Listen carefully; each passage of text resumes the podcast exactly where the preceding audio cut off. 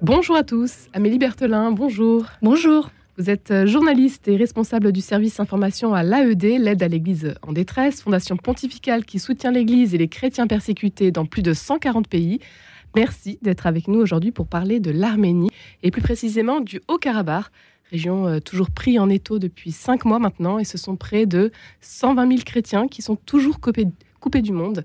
Pour commencer, euh, Amélie Berthelin, rappelez-nous quelles sont les dernières nouvelles que vous avez de, de là-bas. Alors, les dernières nouvelles ne sont pas bonnes du tout, parce qu'effectivement, ça fait depuis cinq mois qu'on a une population qui est complètement euh, enfermée. En fait, c'est le corridor de Lachin, hein, qui est ce seul corridor qui relie cette région montagneuse du Haut-Karabakh, ou de l'Artsakh en arménien, à l'Arménie. Et donc, c'est une population de 120 000 personnes qui subit un blocus, et donc euh, qui n'a plus de nourriture, quasiment pas d'électricité, pas de médicaments. Euh, seules euh, quelques navettes de la Croix-Rouge peuvent passer ce corridor et encore c'est risqué. Donc là, la population en fait souffre énormément. Euh, ils, sont même en train d'utiliser les jardins publics pour faire des petits potagers. L'hiver a été extrêmement rude dans cette région montagneuse. voilà, donc on a eu encore récemment un mort, un soldat tout jeune qui est mort il y a quelques jours, donc la situation est vraiment dramatique. Une situation, un conflit qui remonte euh, à déjà quelques temps. Euh, l'enjeu est quel est l'enjeu finalement? Alors oui, il faut remonter en fait à 1921, à l'époque où Staline en fait a distribué cette, cette région qui s'appelait un oblast autonome, euh, composé essentiellement d'Arméniens, et qu'il a confié à l'Azerbaïdjan. Et du coup, pendant 70 ans, c'était confié à l'Azerbaïdjan et il a fallu attendre 1991, donc la chute de l'URSS pour que cette région du Haut-Karabakh proclame son indépendance. Une guerre s'est suivie, évidemment, avec l'Azerbaïdjan qui a voulu récupérer son territoire. Mais là, il faut féliciter le courage des Arméniens qui ont su euh, vraiment défendre leur territoire. Et depuis, les hostilités n'ont pas cessé, euh, avec cette dernière, guerre de 2020 euh, qui a duré six semaines, il y a eu 8000 morts, et un cessez-le-feu qui a été proclamé sous l'égide de la Russie. Et puis là, donc depuis cinq mois, à nouveau, euh, l'Azerbaïdjan qui a euh, clairement fermé ce corridor et qui tue à petit feu ces 120 000 Arméniens.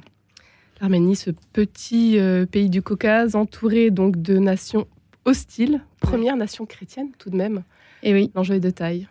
L'enjeu est de taille parce que, effectivement, comme vous l'avez dit, cette première nation chrétienne qui est fière de l'être, hein, aujourd'hui, les Arméniens à 98% se déclarent chrétiens et euh, ils sont euh, entourés de pays euh, hostiles.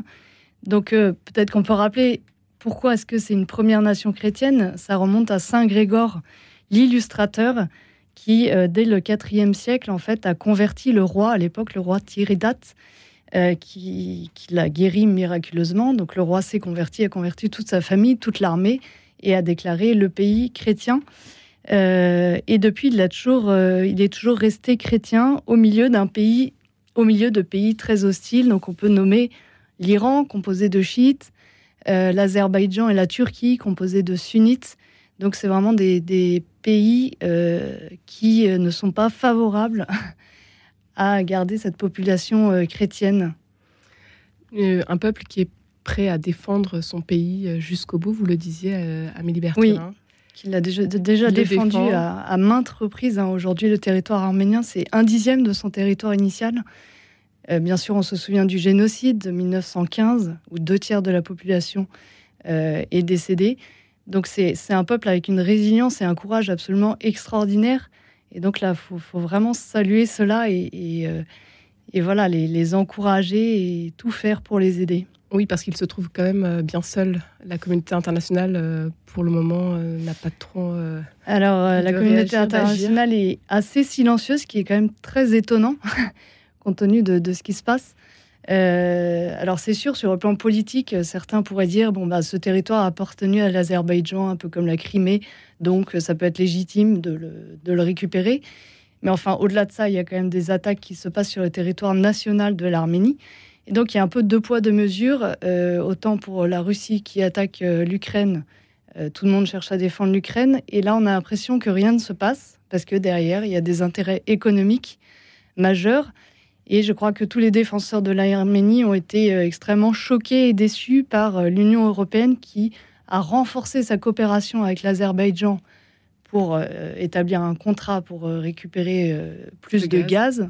pour éventuellement, pour, pour évidemment ne pas être dépendante de la Russie. Euh, donc il y a plein d'intérêts économiques majeurs qui passent bien au-delà de la défense du peuple arménien qui se retrouve euh, seul, enclavé dans ce milieu hostile. On est bien au-delà du conflit euh, entre chrétiens et musulmans comme certains pourraient le faire.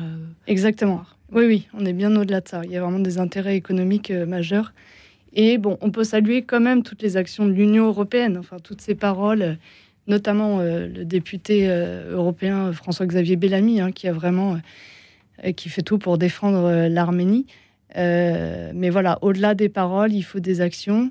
Donc il y a des, pourparlers qui sont actuellement en cours, organisés par la Russie, organisés par les États-Unis, organisés par l'Union européenne. Il y en a eu encore récemment. Mais voilà, maintenant, il faut passer à un stade supérieur. Les actions, ce sont donc plutôt les associations, les organisations internationales qui le font, comme vous, avec l'AED, Amélie Berthelin. Qu'est-ce que vous, euh, quelles sont vos actions en Arménie pour l'Arménie euh, aujourd'hui? Alors, pour l'Arménie, on soutient euh, notamment des religieuses, en fait, les sœurs arméniennes de l'Immaculée Conception, là, en ce moment, par des projets très précis.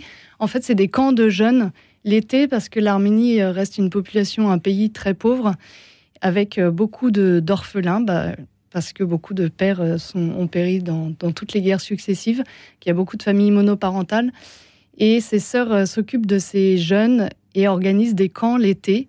Il y a 800 jeunes entre 10 et 15 ans qui font des séjours d'une semaine. C'est absolument extraordinaire. Je les avais rencontrés. C'est, très beau à voir parce qu'elles elles aiment ces jeunes qui sont l'avenir de l'Arménie.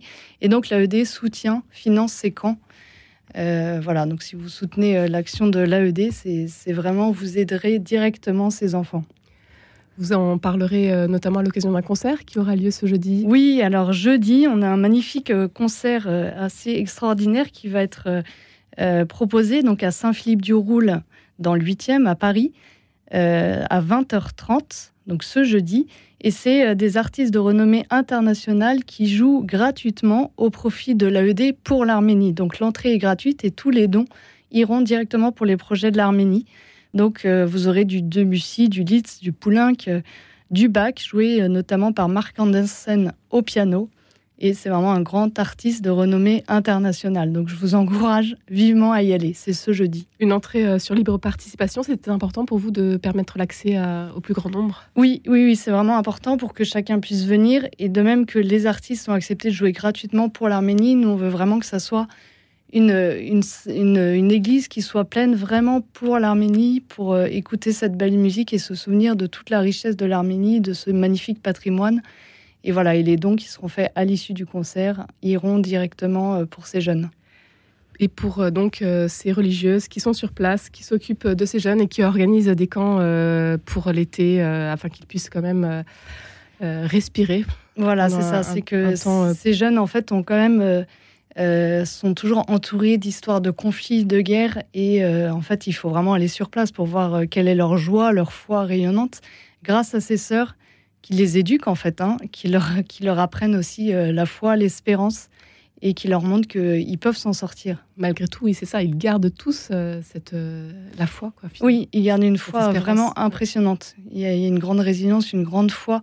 Quand on va là-bas, c'est très, très marquant et ces sœurs œuvrent beaucoup pour Vous y avez été oui, oui, oui j'y étais. J'ai été très marquée justement par ces religieuses qui, euh, voilà, qui connaissent chacun des prénoms de tous ces 800 enfants.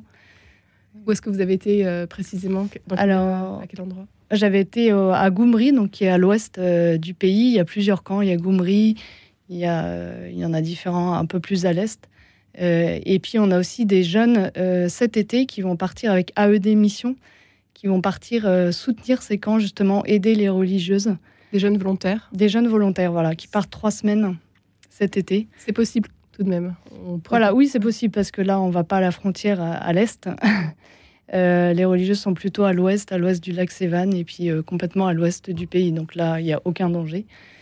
Et euh, voilà, c'est vraiment important de porter l'espérance là-bas et puis de revenir aussi chargé de cette espérance. Amélie Berthelin, vous travaillez pour l'AED, l'AED l'Église en détresse, qui informe, prie, agit pour les chrétiens persécutés dans plus de 140 pays.